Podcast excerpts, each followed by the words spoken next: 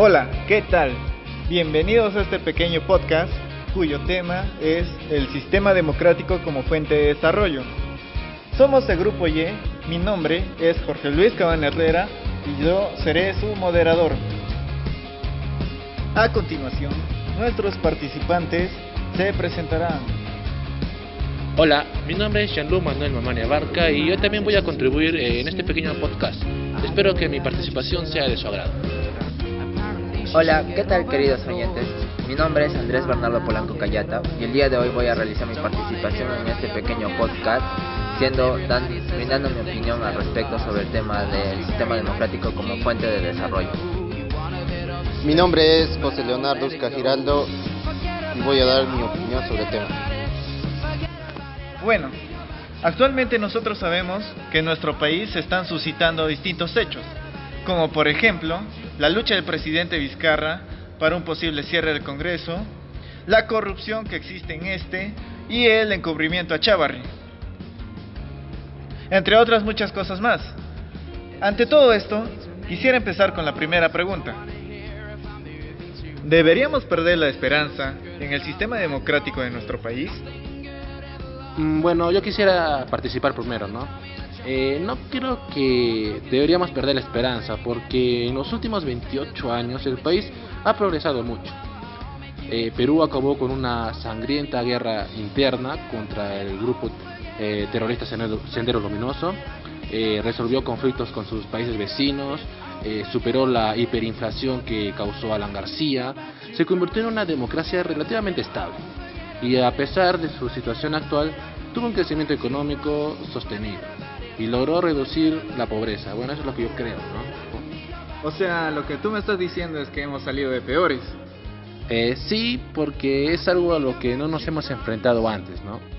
Bueno, respondiendo a la pregunta de la que eh, nos propuso nuestro moderador, yo creo que en los últimos tiempos, actualmente, en, el- en este último tiempo que llevamos, creo que eh, la democracia ha ido decreciendo considerablemente porque en la mayoría de pueblos se escuchaba la voz del pueblo que decía que la expulsión de los, de los venezolanos, que esto, aquellas personas causaban lo que es la viol- violencia, muertes, actualmente lo que hemos escuchado a los empresarios de Majes.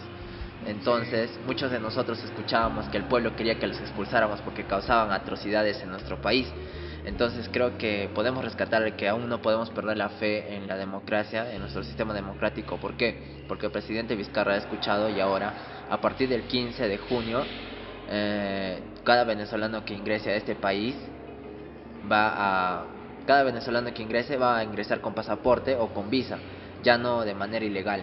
Entonces, el presidente hasta la actualidad ha expulsado a 140 venezolanos, dentro de los cuales se encuentran delincuentes, aquellos venezolanos que han matado, que han violado o que delinquen en nuestro país. Esa sería mi opinión con respecto a la pregunta. Este, men. ¿Solo 140 o la cifra es en mil, en miles? Bueno, en lo que yo he leído al- hasta el momento, he visto una cifra de 140 venezolanos. Vaya, mucho esfuerzo le ha puesto nuestro presidente. Bueno, y tú, Leo, ¿nos podrías brindar tu opinión?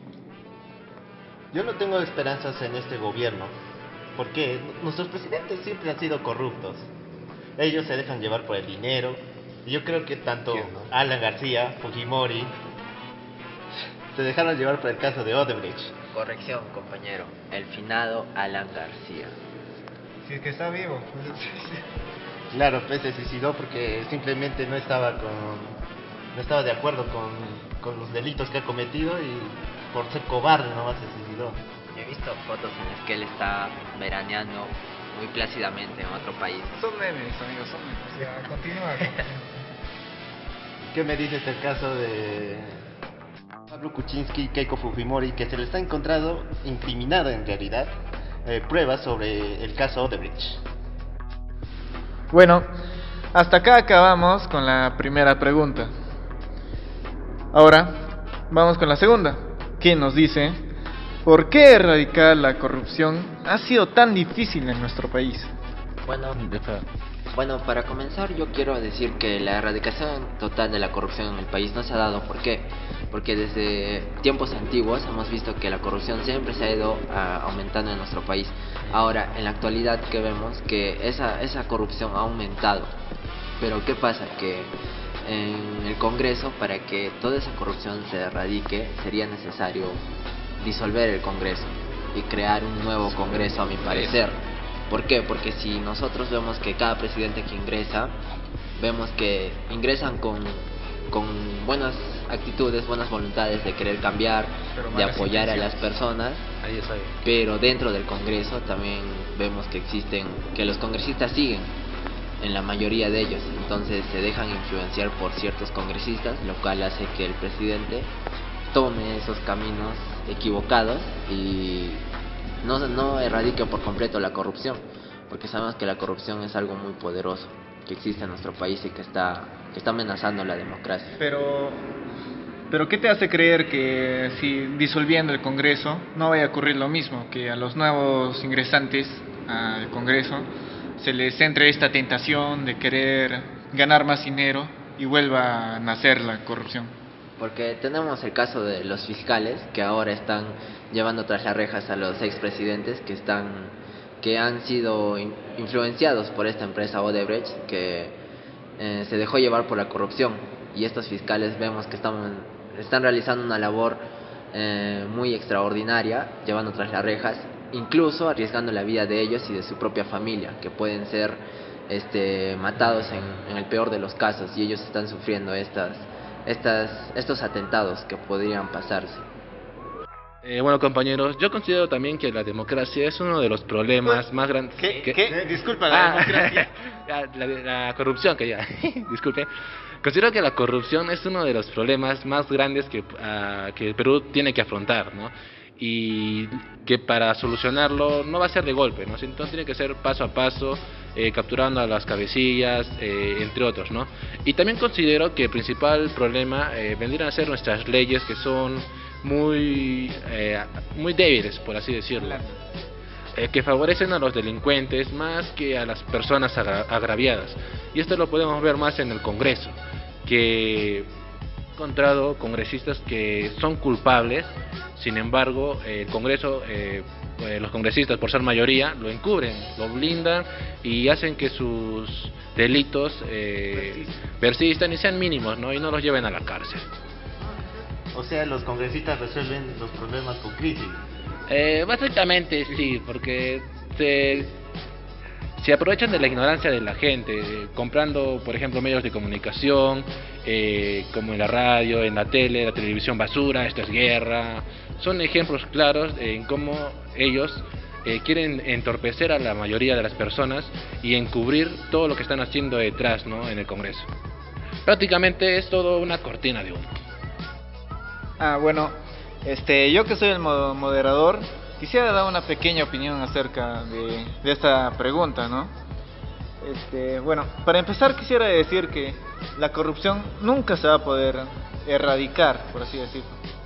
Eh, lo, lo, que estamos haciendo eh, es solo frenarla o reduciéndola, porque la corrupción siempre va a existir y en eso creo que coincidimos todos. Eh, un ejemplo claro está en lo que ha hecho nuestro presidente, ¿no? El presidente Vizcarra el año pasado. Ha propuesto la reforma y todo ciudadano que se considera amante de su país, que piensa en su país, ha ido a participar de esta reforma.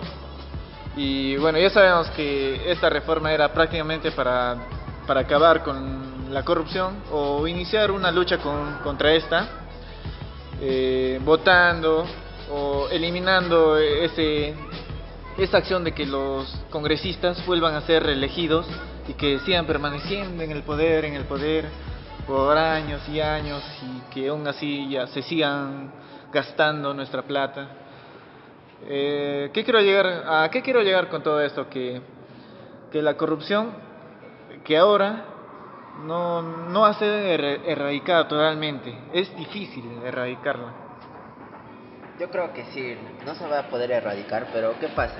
Que bueno, como siempre, eh, vamos a ser tentados por el dinero y siempre va a estar la manía de querer coger más y más, ¿verdad? Entonces, yo creo que una, una mejor opción para los congresistas si es que ellos tienen un poco de, de, pudor, creo que de todos los millones que ellos se robarían de la corrupción de estas empresas, eh, creo que una cierta parte de eso ellos podrían invertirlo en lo que es las escuelas, en lo que son este en, en la pobreza que existe en el país. Oye, disculpa que te interrumpa, pero me estás diciendo que, o sea, prácticamente me estás diciendo que estás defendiendo la corrupción. No, yo no estoy defendiendo la corrupción, solo digo que el pueblo estaría tranquilo si es que esos millones que ellos se guardan en su bolsillo lo invirtieran en el país, en la pobreza, en, en- en las aulas que se están cayendo, en el bajo pago que hay a los profesores. Yo creo que si invertirían en Ah. eso, el país estaría bien. O sea, util- utilizar, o sea, son millones los que se pierden eh, con la corrupción. Eh, bueno, lo que mi compañero ¿no? quiere decir es de que si todos esos millones que se han perdido eh, en, ese, en la corrupción se usaran para, para construir ¿no? nuevos hospitales, construir nuevas carreteras en lugares que son más alejados, nuestro Perú se desarrollaría, ¿no? Y ahí es donde veríamos el tema, ¿no? Que es una, la democracia como fuente de desarrollo. Bueno, ahora llegamos a la parte final de este pequeño podcast. Eh, no sé si ustedes, compañeros, quisieran acotar algo más. Yo creo que cada persona debería buscar las fuentes de información que tenemos ahora sobre la situación económica y social que tenemos acá en el Perú. Bueno, eh, el Congreso, como vemos ahora, nos está dando ah, buenas oportunidades y también malas oportunidades de desarrollo económico. Nosotros debemos ver y debemos dar nuestra opinión sobre, sobre la situación actual, ¿no? Si es beneficiosa para el desarrollo de nuestro país. Eh, claro, eh, y también eh, debemos de participar eh, en marchas, eh, salir a las calles, porque es parte de nuestra democracia eh, también reclamar por nuestros derechos. Y considero que cualquier persona que esté interesada en que su país prospere eh, tiene que salir, ¿no? Y reclamar, porque eh, como están los políticos actualmente, ellos no, no lo van a hacer. Y es ahí donde la gente tiene que juntarse, unirse para poder hacer valer sus derechos. De ver menos programas basura. Sí, eso también. Eh, claro, eh, y también eh, debemos de participar eh, en marchas, eh, salir a las calles, porque es parte de nuestra democracia eh, también reclamar por nuestros derechos. Y considero que cualquier persona que esté interesada en que su país prospere eh, tiene que salir, ¿no? Y reclamar, porque como están los políticos actualmente, ellos no, no lo van a hacer. Y es ahí donde la gente tiene que juntarse, unirse, para poder hacer valer sus derechos. Dejar de ver menos programas basura. Sí, eso también. Bueno, ahora sí, llegamos al final. Oh. Cerramos este, este pequeño podcast. Espero que haya sido de su agrado. Y bueno, adiós.